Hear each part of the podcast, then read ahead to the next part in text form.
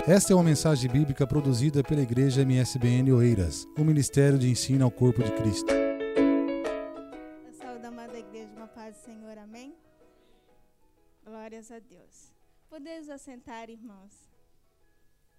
Irmãos, eu estava pensando em influência, influência, influência, e eu descobri que a maioria das irmãs, vou falar irmãs, né, que nós estamos, somos todos irmãos em Cristo, a maioria das mulheres, melhor assim, elas ainda não, desco não descobriram ou não sabem o poder que Deus deu a elas, o poder dessa influência.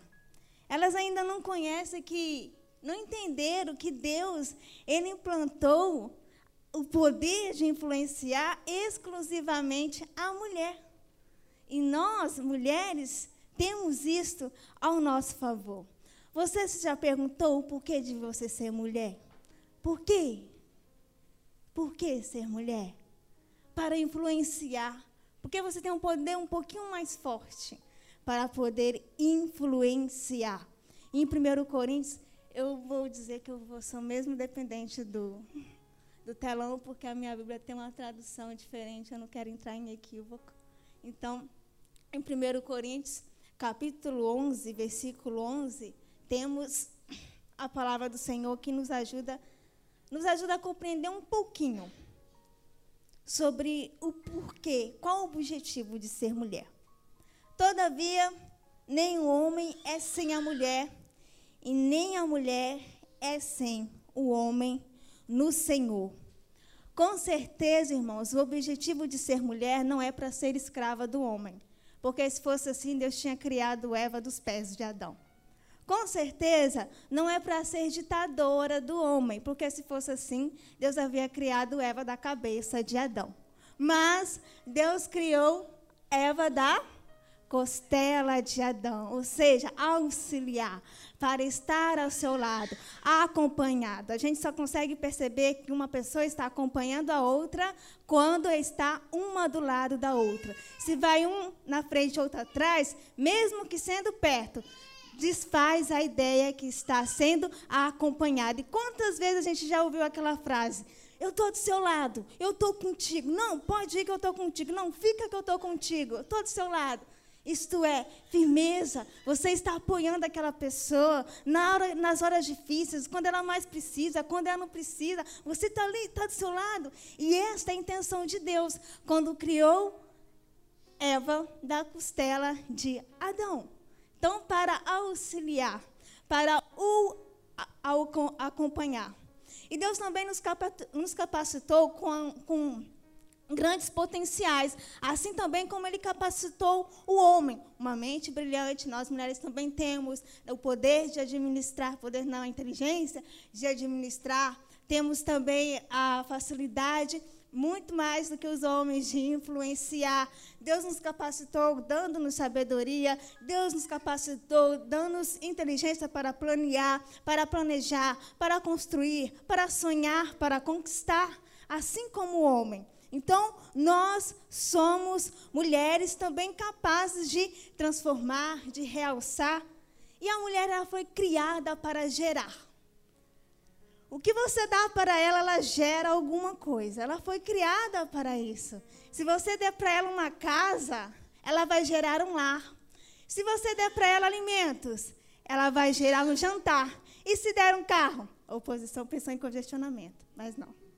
Não, não é verdade. Então, Deus confiou esta qualidade de influenciar a mulher. E temos isso ao nosso favor. De, e dependendo como ele vai ser explorado, ele pode ser usado com bênção ou maldição.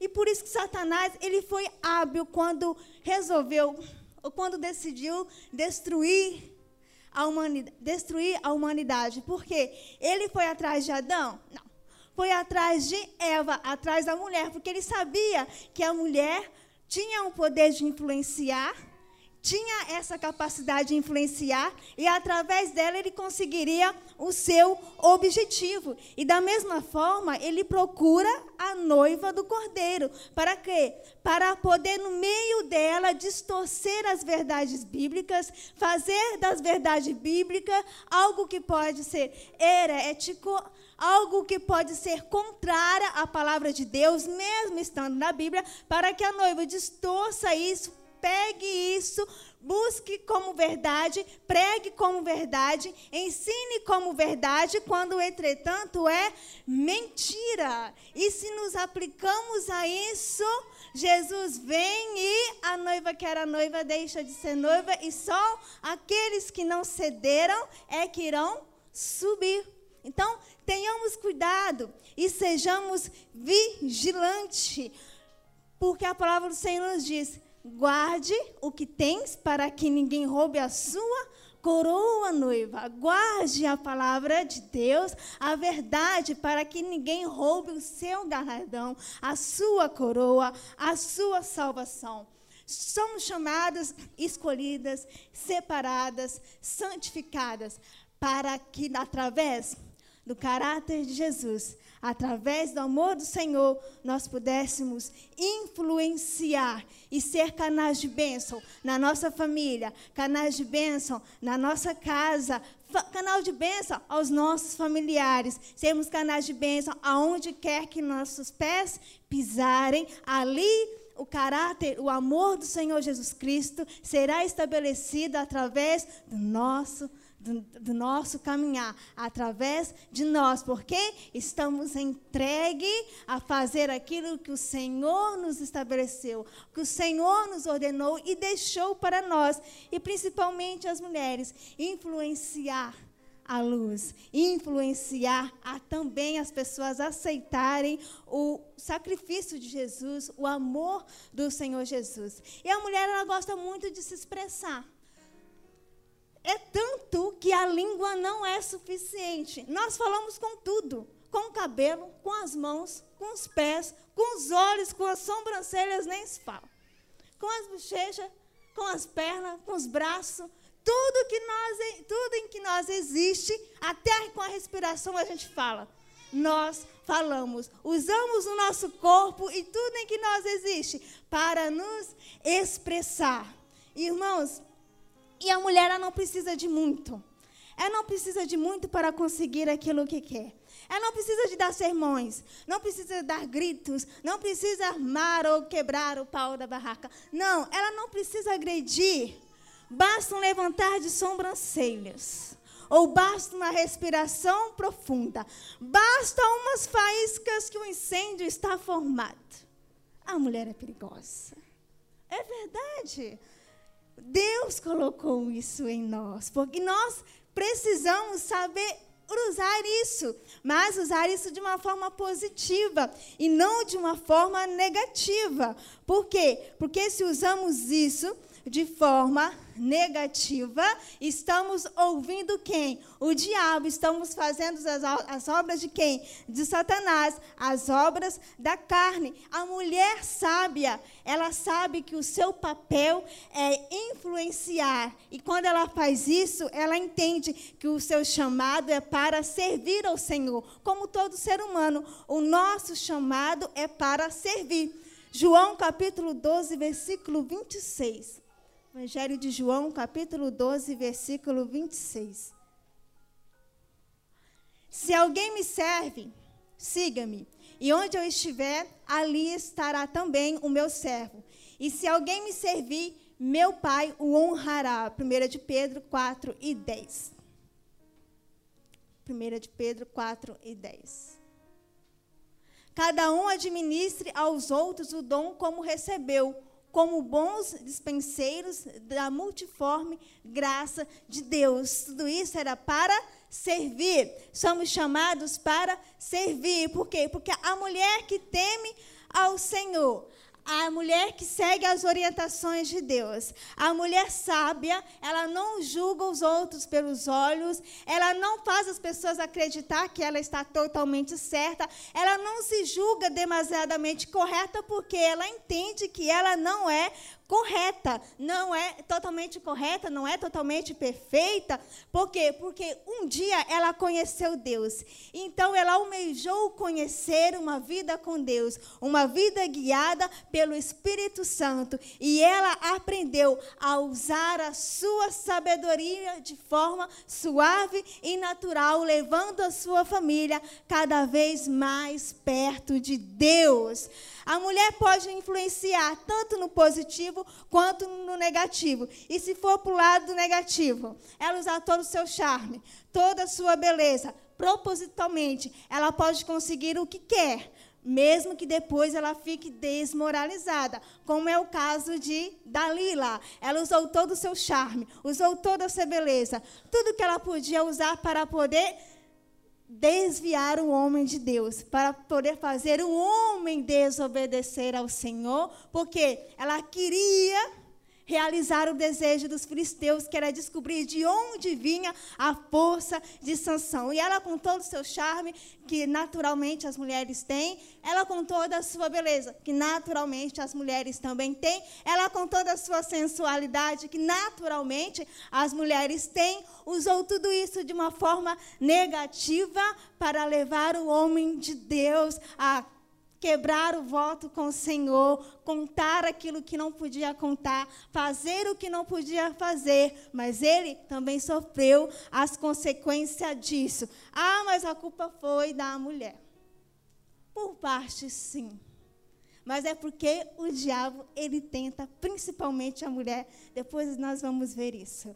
E, da mesma forma, Eva. Eva é conhecida pela sua desobediência, né? Falamos bastante de Eva ontem. E ela influ influenciou o seu marido a pecar, a desobedecer a Deus.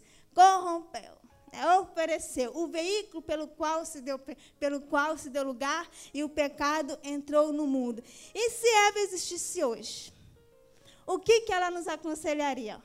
Se Eva existisse hoje, ela nos aconselharia a não dar ouvidos à voz do inimigo, como muito obviamente foi o que ela fez e por isso aconteceu o que aconteceu. Então, tudo, irmãos, que não é edificante, tudo que é inútil, tudo que traz é, desordem, tudo aquilo que não traz edificação à sua vida, tudo aquilo que não é benefício para você como uma mulher esposa, como uma mulher mãe, tudo aquilo que não traz benefício para você que é uma mulher serva de Deus, para você que é uma mulher trabalhadeira, tudo que não traz benefício, tudo que não edifica são obras do inimigo, porque aquele que não é contra, aquele que não é a favor a Jesus, é contra. O que Jesus nos diz, o que não é por mim, é contra. Então, tudo que não for a favor de benefícios para a mulher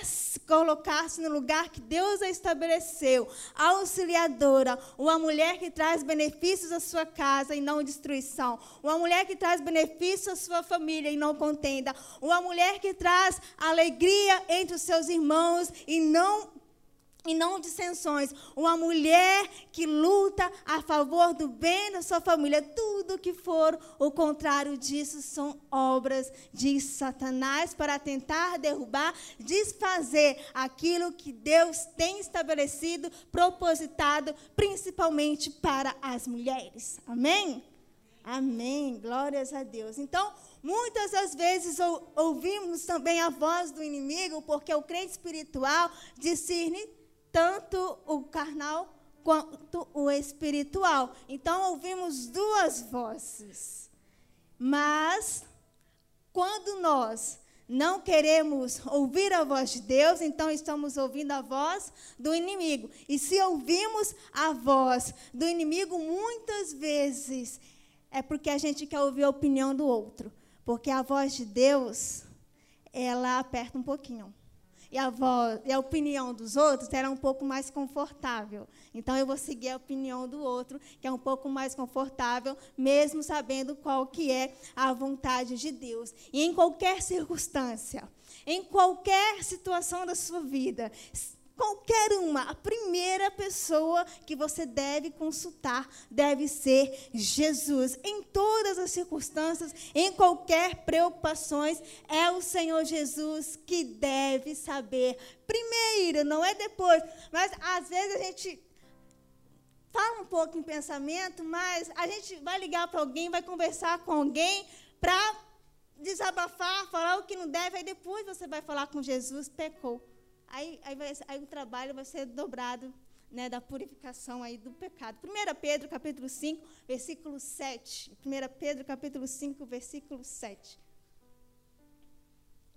Lançando sobre ele toda a vossa ansiedade, porque ele tem cuidado de vós.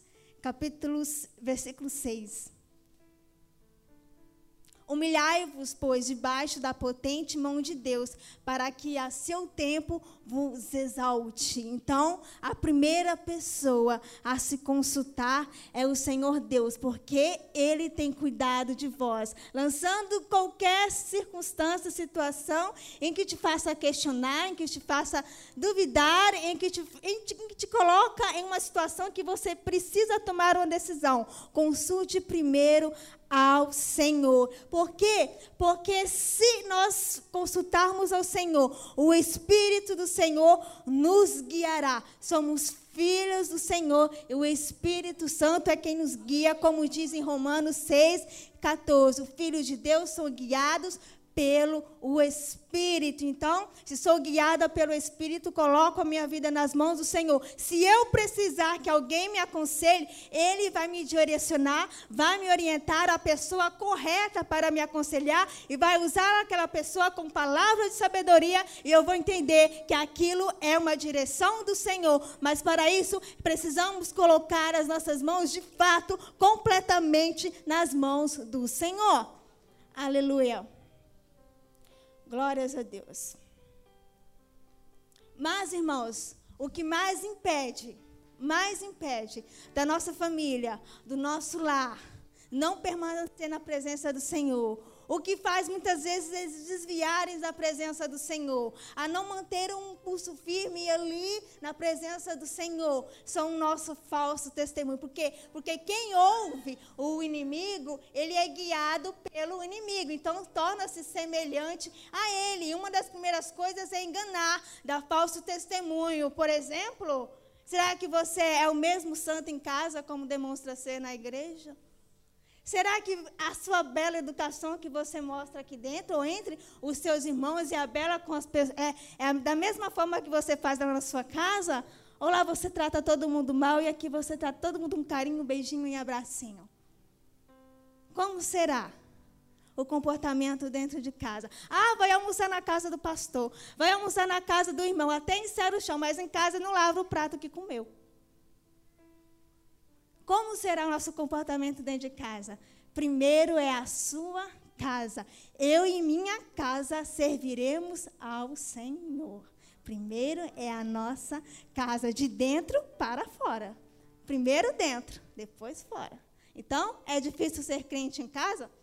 Sim, é verdade, porque lá as pessoas conhecem tudo de nós. Quem conhece nós é quem está em nossa casa. É todo quando às vezes eu quero perguntar alguma coisa e eu não quero saber muita verdade. Eu, a primeira, a última pessoa a perguntar é meu marido, porque eu sei que ele vai me dizer aquilo que vai me doer, que é a verdade. Mas é preciso ouvir e quando eu tomo coragem, aí eu pergunto. Ou seja, depois dessa conferência, daqui uma semana eu pergunto para ele alguma coisa. Bem, porque quem anda no Espírito anda em verdade. João 18, 37.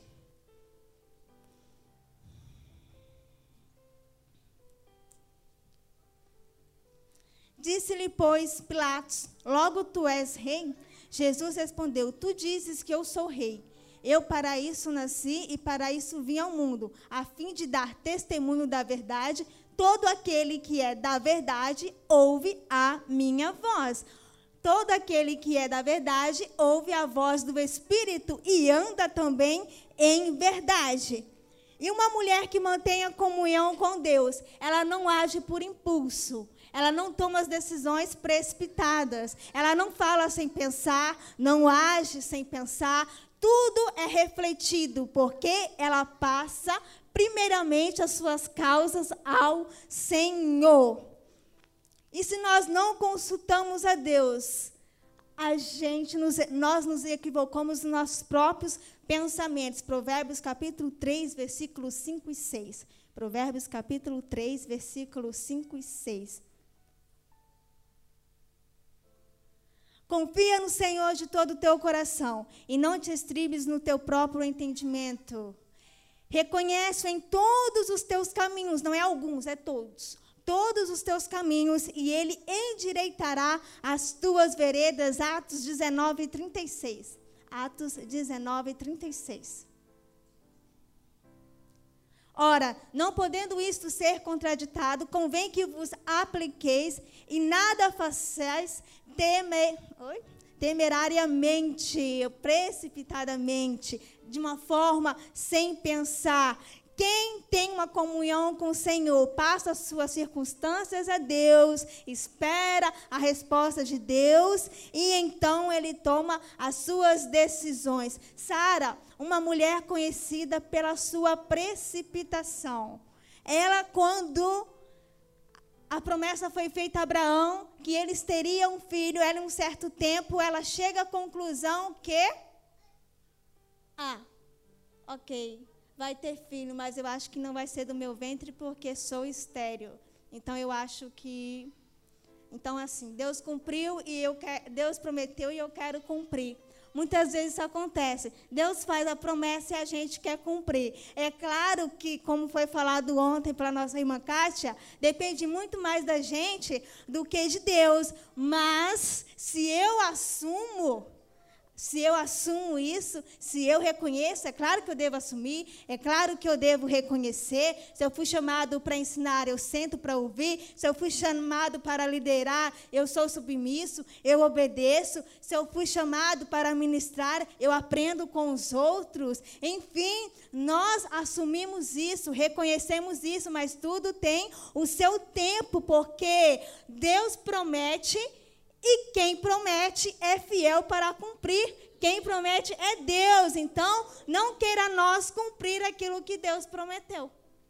É o que Sara quis fazer, cumprir aquilo que Deus havia prometer, havia prometido, algo que viria diante da impossibilidade humana. Ela propõe algo fora do plano divino, sem nenhuma autorização de Deus, e o interessante é que Abraão aceita a sugestão né, de coabitar lá com H para teres um filho, porque ela era estéril. E, assim como Adão aceitou a sugestão de Eva de desobedecer a Deus, Abraão aceita o plano que o plano de, de Sara, que é fora dos padrões divinos, para poder realizar, cumprir aquilo que o Senhor havia prometido, aquilo que viria diante da impossibilidade humana.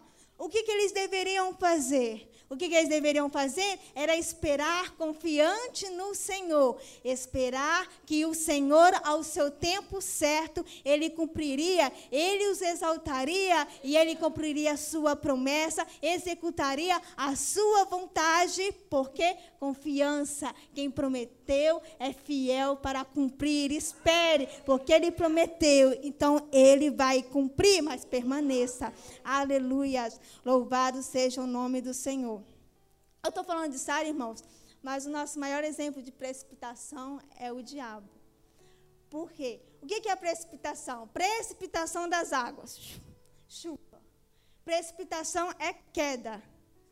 Precipício é algo para você subir? Não, é um buraco que é para você naturalmente cair. Então, precipitação é queda. E a vida do diabo é uma queda constante que ainda não terminou. Ele estava em um lugar alto, em um lugar sublime, como querubim ele foi criado, e então ele estava no alto. E por ele, a primeira sua precipitação foi querer ser igual a Deus, querer se rebelar contra o Senhor. Isaías capítulo 14, versículo 12 e 13. Isaías capítulo 14, versículo 12 e 13.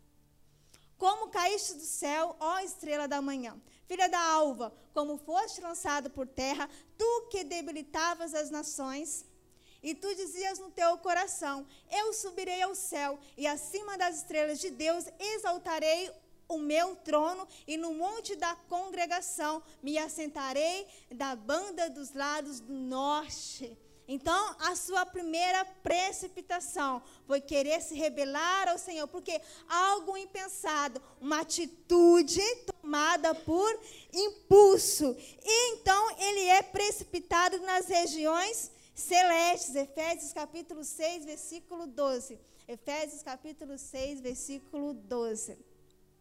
Porque não temos que lutar contra a carne e sangue, mas sim contra os principados, contra as potestades, contra os príncipes das trevas desse século, contra as hostes espirituais da maldade nos lugares celestiais. Então, ele precipita-se, então é precipitado. Ele toma uma atitude impensável de querer rebelar-se contra Deus. E Deus o precipita nas regiões celestiais e que será expulso no início da tribulação, Apocalipse 2, 7 ao 9. Apocalipse 12, 7 ao 9. Diz assim a palavra do Senhor. E houve batalha no céu, Miguel e os seus anjos batalhavam contra o dragão, e batalhavam o dragão e os seus anjos. Mas não prevaleceram, nem mais o seu lugar se achou nos céus.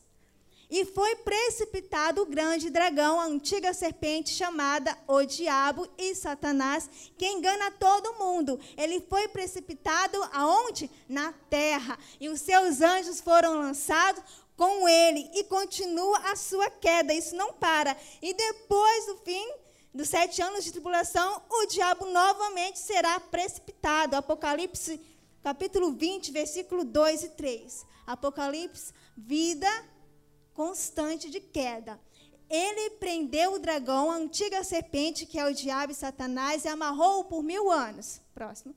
E lançou-o no abismo, e ali o encerrou, e pôs selo sobre ele, para que mais não engane as nações, até que os mil anos se acabem. E depois importa que seja solto por um pouco de tempo. E cumprida todas estas coisas, ele então termina a sua vida decadente no versículo 10.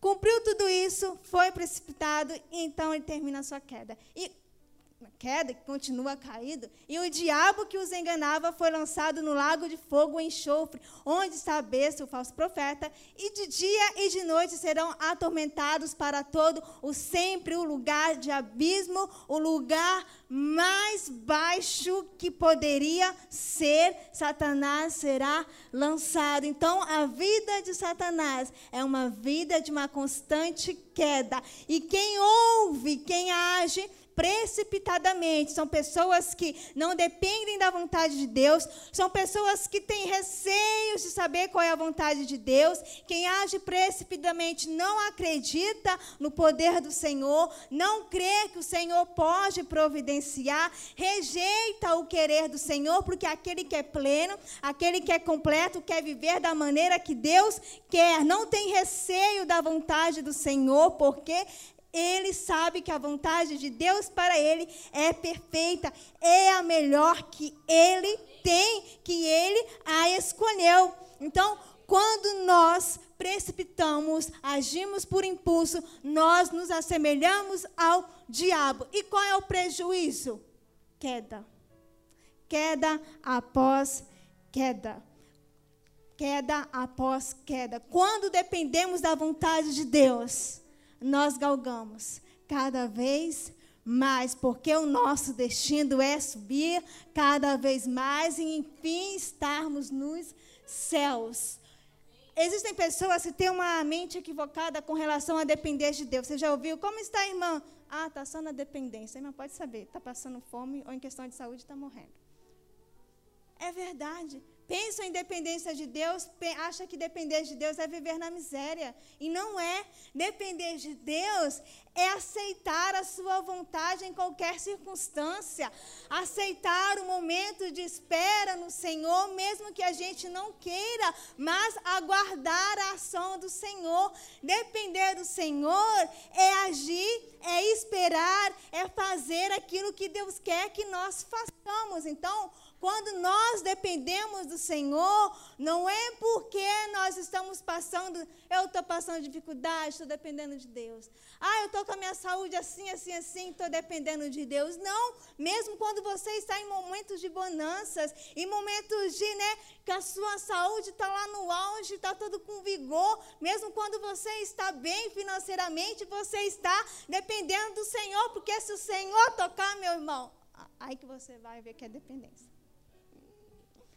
Porque Deus é que te dá saúde para trabalhar. As bênçãos do Senhor é que te segue. Você se esforça, mas se nada for que provenha de Deus, se nada disso prover de Deus, a traça o ouro, a traça vai corromper, os ladrões vai roubar. Então, tudo que provém de Deus, tudo isso que você ganha, tudo isso que você recebe, além de ser para abençoar, mas eu tenho só a minha saúde. Sim, é para você orar, para você interceder, para você ir visitar, para você ir atrás de almas. É por isso que Deus nos dá saúde, vigor. Nós devemos louvar ao Senhor, seguir as pisadas do Senhor, servir ao Senhor com aquilo que o Senhor nos deu.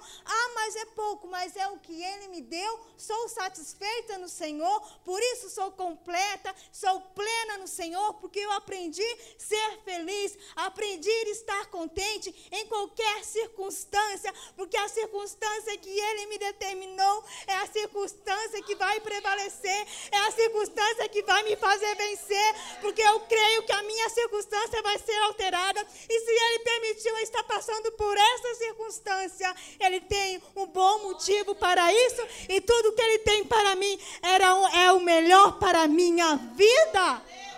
Aleluia! Louvado seja o nome do Senhor. Glórias a Deus. Sara, embora sendo influência negativa, ela até que foi uma influência positiva. Ela foi uma influência que, quando a maioria das mulheres que não poderiam ter filhos como eu, pensava, eu pensava, em Sara. Senhor, o Senhor deu filhos a Sara. Senhor, ela tinha 75 anos, tinha 90 anos quando ela concebeu no seu ventre. Dá a mim também. Senhor, então, ela até que foi uma influência positiva. Influência que ajuda-nos a crer que Deus ele faz da mulher estéril mãe de filhos. E Ana provavelmente foi influenciada por Sara. Porque ela conhecia a história do seu povo. Ela não tinha filhos, Deus cerrou a sua madre. Muitos são os motivos de Deus, ainda mais são as indagações do porquê que Deus permitiu com que ela enfrentasse tudo aquilo porque assim que ela não poderia ter filhos, o que, que aconteceu? Seu marido casou-se com outra para dar continuidade à sua descendência. A outra era fértil, irritava ela por isso, importunava ela por isso, entristecia ela por isso, por ser fértil. E Ana estéreo, oh quão sofrimento! Por que Deus permitiu Ana passar por tudo isso? Mas sabemos que Deus, Ele executa, Ele dá o seu sinal, Ele faz no tempo que Ele quer, não para nos gloriar, mas para que o Seu nome seja glorificado, para que o Seu nome seja exaltado acima de tudo. Deus, Ele sabe o tempo certo de nos dar a bênção, de nos dar a recompensa, quando nós perseveramos no Senhor. E Ana, ela foi influenciada por Sara a crer em Deus, que Deus faz a estéreo mãe de filhos. E se Ana vivesse hoje, o que, que ela nos aconselharia? Quando falamos de Ana, nós lembramos de oração. Quando falamos de Ana, lembramos de oração. E a oração, assim como nós dependemos do oxigênio para sobreviver, o espírito interior do homem precisa da oração para sobreviver espiritualmente. Paulo aconselha Timóteo, primeiro de tudo, a orar. Em 1 Timóteo 12, 1. Antes de tudo, faça oração. Então, a oração é o quê? É a, alma, é a elevação da alma ao Senhor. Como diz o salmista 25, 1, quando ele vai fazer a oração. A minha alma se eleva ao Senhor. Ele está orando no momento. Então, irmão, sem oração não há como vencer as tentações, sem oração não há como vencer, suportar os sofrimentos, sem oração não tem como ser guiado por Deus, não tem como você descobrir a vontade de Deus, não tem como você cumprir os propósitos de Deus, não tem como você vencer o mal sem a oração, não tem como nós caminharmos. E Jesus, ele foi o maior exemplo de oração. Porque quando ele deixou a glória, se encarnou, a primeira coisa que ele fez foi orar. Hebreus capítulo 10, versículos 5 e 7. Hebreus capítulo 10, versículos 5 e 7. Pelo que entrando no mundo diz: Sacrifício e oferta não quiseste, mas corpo me preparaste. Jesus orando. Então disse: Eis aqui venho, no princípio do livro está escrito de mim, para fazer, ó Deus, a tua vontade. Jesus, assim que ele se encarna, ele ora.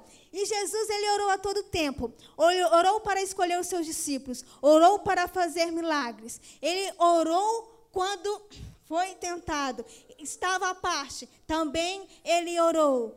Ele orou tanto, irmãos, que morreu orando. Lucas, capítulo 23, 46. Os irmãos entenderam o que eu quis dizer. Eu não quis dizer que se orar muito vai morrer.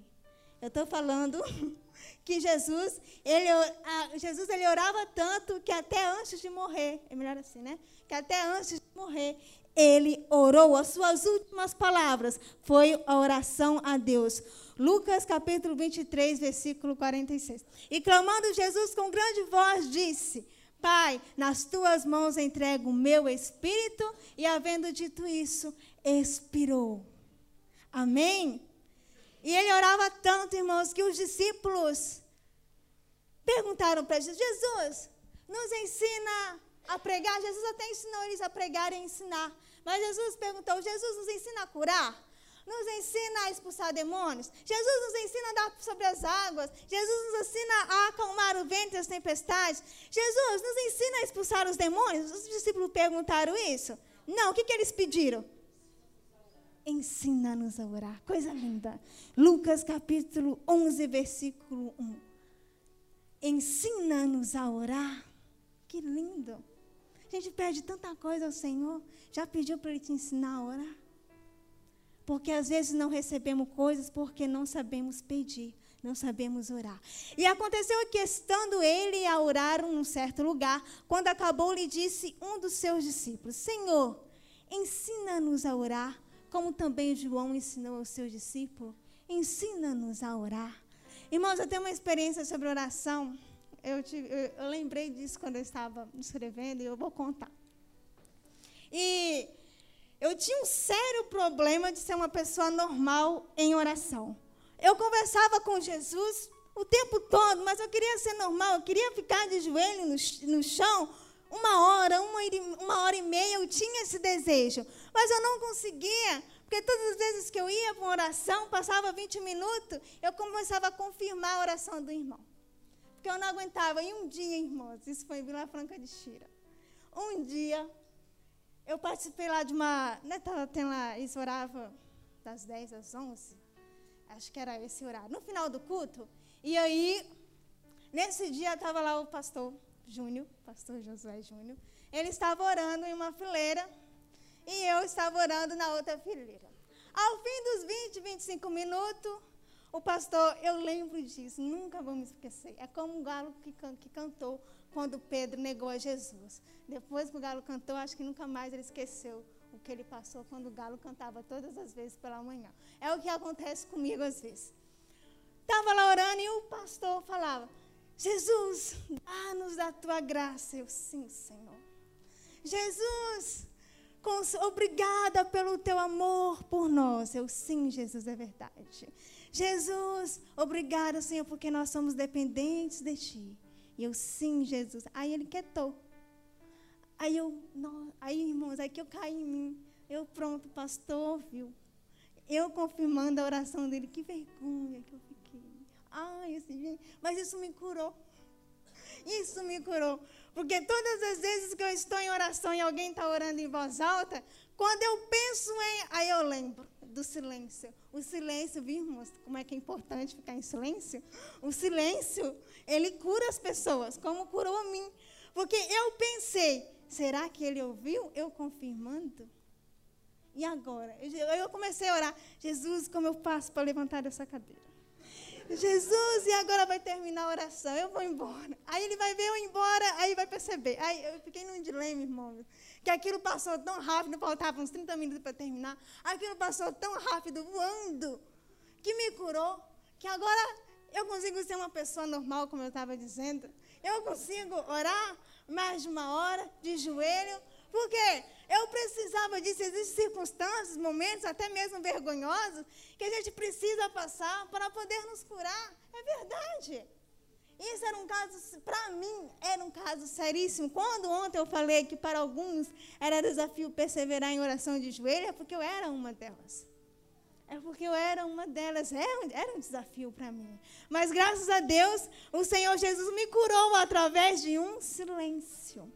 Não precisa você falar, como a Kátia falou, não é por muito falar. Às vezes basta silêncio. Basta silêncio. Aleluias. E Deus, Ele ouve a oração da igreja. E é por isso que Paulo aconselha Timóteo, 1 Timóteo 2 e 1, a não orar apenas pelos amigos, não orar apenas pela família, mas também orar por todos os homens, porque Deus, ele ouve a oração daqueles que temem a Deus. João 9:31. João 9:31.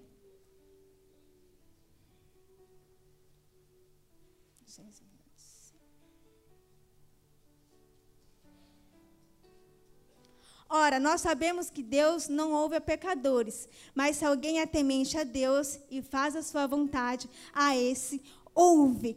Deus, ele ouve a oração da igreja por todos os homens. Nós, igreja, precisamos de oração, porque através de Jesus somos um, somos um canal de Deus de bênção para a humanidade, de bênção para os pecadores que ainda faltam aceitar o Senhor Jesus. Nós, igreja, dependemos da oração para também alcançar aqueles que não temeram a Jesus, porque porque Deus ele ouve a oração daqueles que temem ao Senhor. E se Ana pudesse, irmãos, ela aconselharia Eva a orar e a não cair em tentação. Jesus, ele foi Lucas 4:1, ele foi levado ao deserto cheio do espírito. E lá ele venceu. Jesus foi levado ao deserto cheio do Espírito, guiado pelo Espírito, e lá ele venceu. Ao contrário de Adão e Eva, que estavam no paraíso, estava no melhor lugar, onde tinha bonanças, onde tinha fartura. Era um lugar maravilhoso de se estar. E o diabo os venceu. Mas Jesus, ele venceu em um lugar penoso, em um lugar árduo, em um lugar que não tinha menor condição de sobrevivência. Ele venceu por onde? Pela palavra. Ele venceu através da palavra, porque Jesus, segundo Hebreus 4, 15, em tudo ele foi tentado. Para quê? Para que vitorioso sobre a morte, hoje ele pudesse nos socorrer. Ah, eu fui tentado, eu caí. Não, você consegue vencer, porque Jesus venceu e ele está pronto para te socorrer.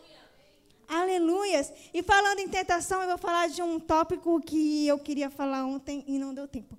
Gênesis 3 e 16. Eu quero ler isso. Gênesis 3 e 16. E a mulher disse: Multiplicarei grandemente a tua dor. Não vou falar mais disso, viu, irmãos? E a tua concepção. Com dor terás filhos, e o teu desejo, o teu desejo será para o teu marido é o teu, não é o do outro, teu. Para o teu marido. Te... Isto é um juízo sobre a mulher. Por isso que eu disse no início que o Satanás ele tenta mais a mulher. Porque é um juízo estabelecido. Se Deus estabeleceu, o seu juízo será para o teu marido. O que é que o diabo faz? Tenta para que o desejo seja para o outro e não para o que é seu. Assim como ele tentou Eva. Tentou Eva a desobedecer, a comer aquilo que não era para ela. Nem, nem era para, para ela e nem para Adão. Ou seja, tentou a desobedecer a Deus. Então, a ordem de Deus é: o teu desejo será para o teu marido. E não é para outro, para aquilo que não é seu. A solteira é a mesma coisa. O teu desejo será para aquele que for seu cônjuge e não para aquele que já é casado. Não para aquele que já tem um relacionamento de cônjuge casado de verdade. Não. O teu desejo será para o teu marido. E interessante que o diabo ele tenta realmente as mulheres fazer isso. Por quê? Porque no dia a dia não é só tentação de desejo para o outro. No, ao longo do dia, é verdade. Ao longo do dia, no decorrer do dia, as mulheres se ocupam tanto, isso é um dos maiores problemas entre os casais. As mulheres se ocupam tanto, às vezes com coisas que não têm muita importância. Aí chega lá na hora, ai que dói aqui, ai que dói ali, ixi, a dor de cabeça. E enfim, ou seja, tentação, tentada para que não deseje o seu marido.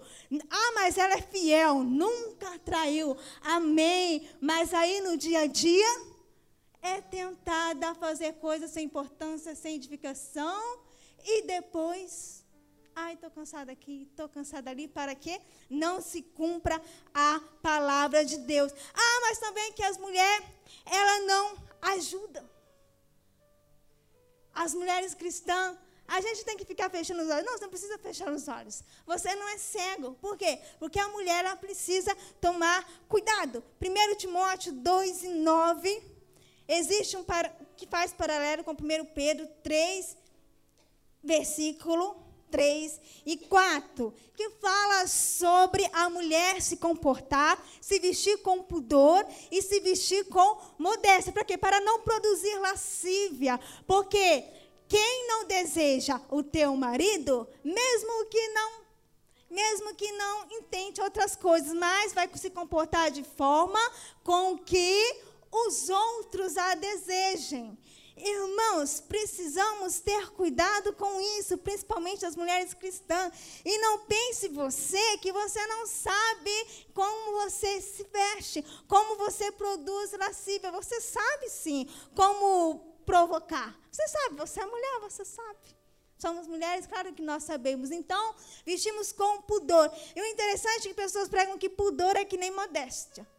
Mas não é, vamos se vestir com modéstia. Não é uma coisa diferente da outra. O que é pudor?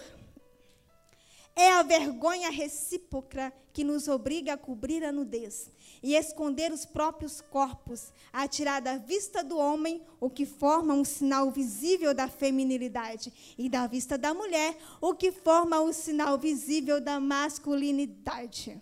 Então, depois de termos o Espírito Santo, depois de recebermos a Jesus, vencemos as tentações, mesmo que seja difícil. Nós cumprimos o papel do Senhor. Temos Jesus para nos socorrer, para que finalmente tenhamos a plenitude do Senhor. Somos capacitados, temos influência, temos coisas que os homens, obviamente, não têm. Estou falando de talento, de habilidade. Temos influência que o homem não tem mas nós, com tudo isso, podemos influenciar. Sabemos que somos mulheres de Deus e somos mulheres de Deus para ser mulheres de Deus não só entre os irmãos, não só na congregação, mas onde nós estivermos. E, irmãos, não pense que plenitude é você buscar mais tempo de oração, é apenas buscar mais dedicação à palavra de Deus, é apenas buscar mais disposição, mais idas aos cultos. Não, a plenitude em Deus é buscar viver os princípios valorizados na palavra de Deus, Porque se nós somos plenos em Deus, se somos completos em Deus, seremos completos em todas as áreas, porque assim o Espírito Santo nos molda, nos faz viver em qualquer circunstância da sua vontade, de maneira que ele quer. Então, se somos completas em Deus, seremos completas no nosso relacionamento, seremos completos na nossa família, seremos satisfeitos com o nosso trabalho, seremos agradecidos ao Senhor por tudo e estaremos contentes contentes em qualquer circunstância, porque sabemos que ela provém de Deus, e se Deus permite isso, é porque Ele tem um bom motivo. Irmãos, eu aprendi com isso. Eu prego isso, eu preguei isso agora, porque eu vivi isso há dois meses atrás. Irmãos, até vergonha de contar, mas vou contar é rapidinho, meu tempo já acabou. Mas eu preciso contar isso. É, é uma vergonha para me contar, mas vai edificar alguém. Há dois meses atrás, eu entrei em um propósito com o Senhor, irmão, cerrado. Aquela coisa. Para que Deus fizesse a minha vontade. Eu estava passando uma situação muito difícil, muito desesperadora. Então, eu pensei, não, eu vou fazer um propósito com o Senhor, para Deus fazer isso, isso, isso, aquilo. Irmãos, e sinceramente eu buscava e orava, olha, e dormia umas quatro, três horas por noite, era o que eu conseguia dormir por causa do propósito. E eu lembro que numa, um mês depois, olha, irmão, um mês lutando para que a minha vontade fosse feita, enquanto isso as coisas acontecendo tudo ao contrário, e eu achando que era o diabo para me fazer desistir do propósito. Olha.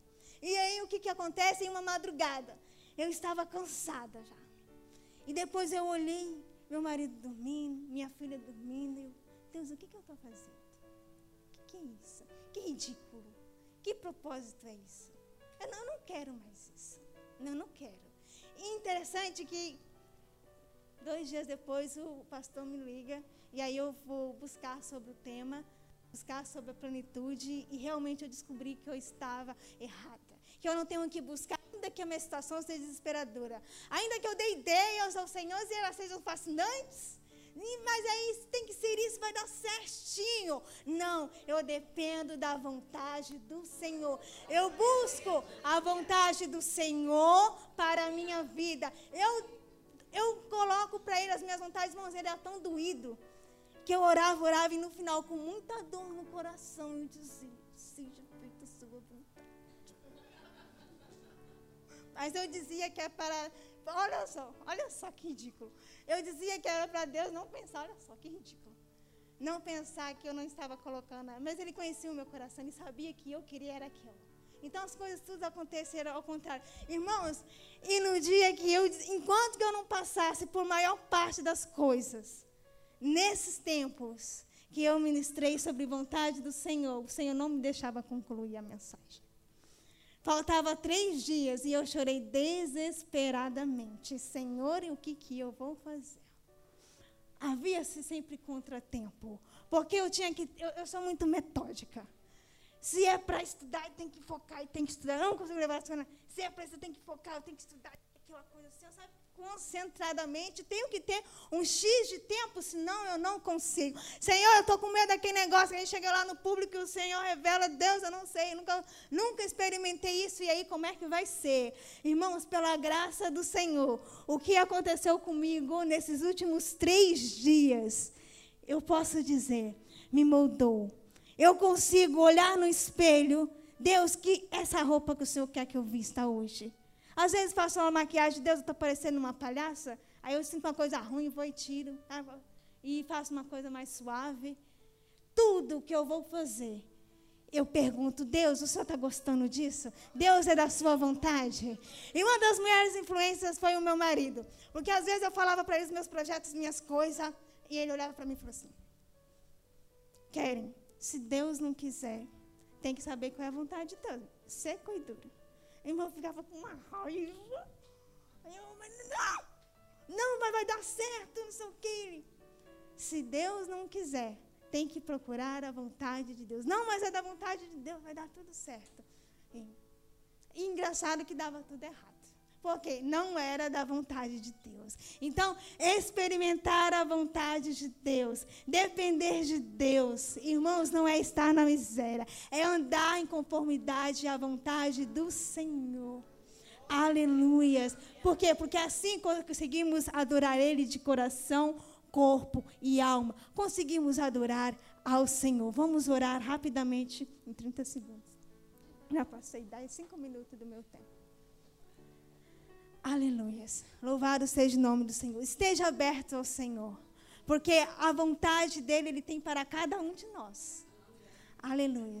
Nosso Deus, nós nos apresentamos em tuas mãos mais uma vez. Senhor, agora olhe para dentro dos nossos corações e nos sonda no Senhor. Pai, verifique se há alguma coisa que não é do teu agrado. Senhor, mesmo que nos doa, Senhor, tire, porque se isso não for do seu agrado, não queremos em nós. Queremos viver de acordo com a tua palavra. Queremos viver de acordo com a tua vontade. Porque é o Senhor que nos capacita, é o Senhor que nos guia. Somos guiados pelo teu Espírito Santo. E aqui tem mulheres, Senhor, para impactar esta geração. Aqui tem mulheres dispostas para ser guiadas pelo Senhor Jesus, para fazer fazer a diferença, para poder fazer exalar a luz que o Senhor implantou dentro de nós. O Senhor é Deus, o Senhor é poderoso, o Senhor pode nos capacitar, o Senhor pode nos transformar, o Senhor pode nos consolar, o Senhor nos leva a fazer a tua vontade quando nós abrimos o nosso coração de fato para o Senhor. Em nome do Senhor Jesus que após esta conferência nós não sejamos mais iguais, iguais, sejamos melhores para a tua honra e glória, buscando fazer a tua vontade, buscando o teu querer em nós. Senhor, se há alguma renúncia de alguém aqui que é difícil fazer porque ele dói, mas em nome do Senhor Jesus, dê coragem a esta pessoa, faça ela entender, porque ela precisa renunciar. Aramassuriande, cantarabachuriande, las. Ela precisa, Senhor, renunciar aquilo que não é da tua vontade, aquilo que no momento está doendo. E custa dizer, se não é da tua vontade, não faça. Mas em nome do Senhor Jesus, venha consolando, venha, Senhor Jesus, dando vitória, venha nos dando forças para realizar a tua vontade, para cumprir os teus propósitos, para termos atitude, Senhor, com fidelidade e sermos fiéis à atitude que tomamos. Em nome do Senhor Jesus, nos leva, Senhor, a fazer as coisas em conformidade a Ti. Porque o que mais nos importa é agradar ao Senhor. Que adianta viver nessa terra se não for para viver para o Senhor? Que nos adianta a vida se o Senhor não está dentro de nós? Que nos adianta, Senhor, sobreviver se não somos guiados pelo Teu Espírito Santo? O que são as coisas deste mundo se o Senhor não está O que são, Senhor Jesus, as coisas que nós adquirimos, se nada daquilo nós iremos levar para o céu. E o que nos importa é viver, é preparar-se no Senhor para a ida ao céu, para o arrebatamento, Senhor. É por isso que buscamos a sua plenitude. É porque nós somos cidadãos aqui na terra, mas somos cidadãos dos céus. Em nome do Senhor Jesus, somos filhas do Senhor. Queremos ser guiadas por Ti. Que não sejamos mais iguais. Que venhamos, Senhor, cumprir a Tua vontade. Quebranta-nos, ó oh Pai. Não queremos viver da mesma forma. Queremos viver diferente. Para que amanhã, para que depois, podemos influenciar as pessoas ao nosso redor com a Tua palavra, com o Teu Evangelho, com aquilo que cura, com aquilo que salva, com aquilo que liberta, aquilo que só o Senhor tem o poder para fazer. Aleluia. Louvado seja o nome do Senhor. É o que nós te pedimos. É o que nós te agradecemos. E pelo nome da fé, da fé, pela fé, nós acreditamos, ó Pai, que nós iremos colocar as mãos em nossas conquistas. Nós iremos, ó Pai, colocar as mãos nas nossas conquistas. Conquistas que o Senhor gerou dentro de nós. Objetivos que o Senhor gerou dentro de nós para que o seu nome seja glorificado, porque o Senhor nos redimiu, porque o Senhor nos preparou, porque o Senhor nos capacitou para esta geração. Aleluia. Eu quero que você diga o seu nome. E ao dizer o seu nome, você vai dizer, por exemplo, querem mulher escolhida para esta geração. Você vai dizer o seu nome, escolhida para esta geração. Amém? É com fé. Faça isso com fé. Um, dois, três e já.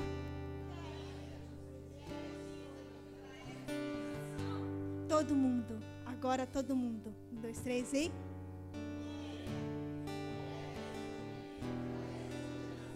Mais uma vez com fé agora.